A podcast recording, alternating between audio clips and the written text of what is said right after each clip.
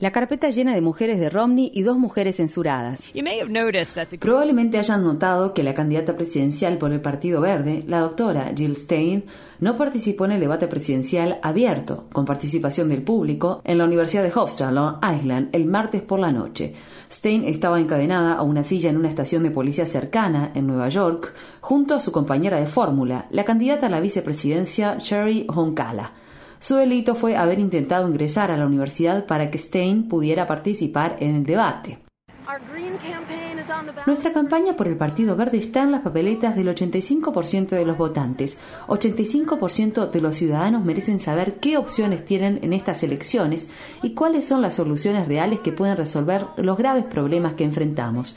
La Comisión de Debates Presidenciales es una burla a la democracia.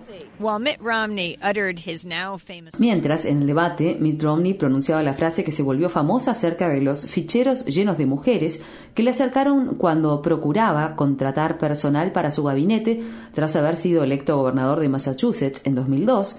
Estas dos mujeres estaban siendo fichadas y esposadas. Ambas son madres y activistas de la fórmula presidencial del Partido Verde para las elecciones de 2012. Entrevisté a Stein al día siguiente de haber sido arrestada, casualmente fue liberada poco después de finalizado el debate.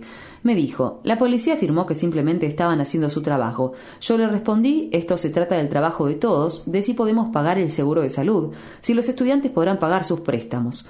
Hay asuntos fundamentales que no han sido incluidos en el debate. Y agregó, se estima que 90 millones de ciudadanos no votarán como forma de expresar que no se sienten representados ni por Barack Obama ni por Mitt Romney. Es el doble de las personas que se prevé que los votarán.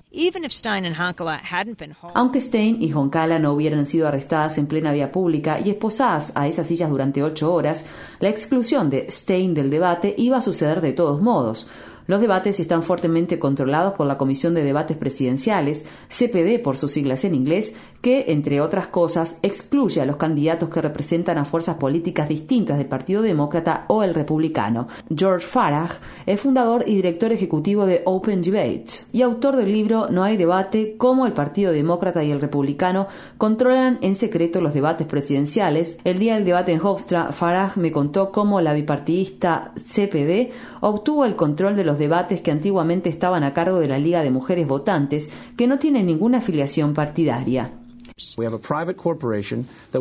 Los partidos demócrata y republicano crearon una empresa privada denominada Comisión de Debates Presidenciales que asumió el control de los debates presidenciales debido a que la liga era independiente y porque esta organización de mujeres tenía el valor de hacerle frente a los candidatos de los principales partidos. En 1980, la Liga de Mujeres Votantes permitió al candidato independiente John B. Anderson participar en un debate presidencial. En la década siguiente, los dos principales partidos, el republicano y el demócrata, se enfrentaron a la Liga. En 1988, los partidos intentaron obligar a la Liga a firmar un contrato que detallaba cómo se organizarían los debates. Farage explicó. El contrato establecía quiénes podían formar parte del público y cómo estarían estructurados los debates, pero la Liga halló que esa falta de transparencia y ese tipo de control del debate por parte de los candidatos era realmente escandaloso y contrario a la ética de nuestro proceso democrático. Entonces hicieron público el contrato, declararon que rechazaban ser un instrumento del engaño al pueblo estadounidense y se negaron a aplicarlo.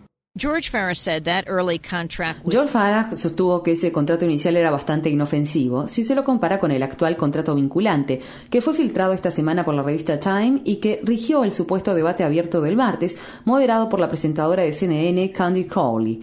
El memorando de entendimiento, de 21 páginas, incluye una referencia a los requisitos que tienen que cumplir los candidatos para participar en el debate. La Comisión de Debates exige que el candidato tenga el apoyo de al menos un 15% del electorado nacional, sobre la base de datos proporcionados por cinco consultoras de opinión pública de alcance nacional previamente determinadas. Se trata de un círculo vicioso, ya que para poder debatir es preciso tener amplio apoyo y para poder ganar el apoyo público, los candidatos que no tienen grandes fondos para financiar su campaña necesitan el acceso que brindan los debates televisivos, de modo que los demócratas y los republicanos controlan los debates y limitan el acceso de la población a opiniones alternativas.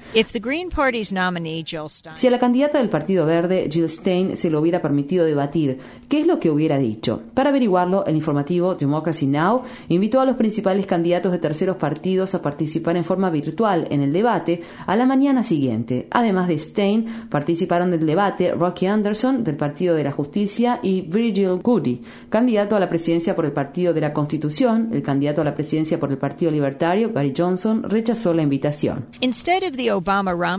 En lugar del debate entre Obama y Romney, donde los candidatos compitieron por ver cuál de los dos estaba más comprometido con la extracción de combustibles fósiles, el público hubiera escuchado a Jill Stein decir en el debate,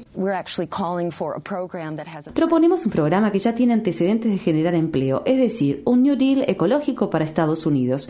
Queremos crear empleos en forma directa, no simplemente darle exoneraciones impositivas a las empresas para que terminen tercerizando los empleos a China o a India. El New Deal ecológico creará 25 millones de empleos. Pondremos fin al desempleo y pondremos en marcha la economía verde. Y eso significa detener el cambio climático y hacer que las guerras por el petróleo se vuelvan obsoletas.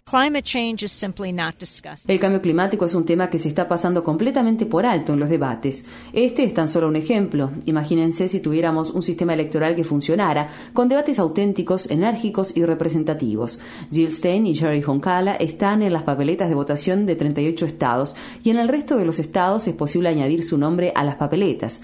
Rocky Anderson, con su nuevo Partido de la Justicia, está en las papeletas de votación de 15 estados. Ahora que las candidatas han sido liberadas, es hora de liberar los debates.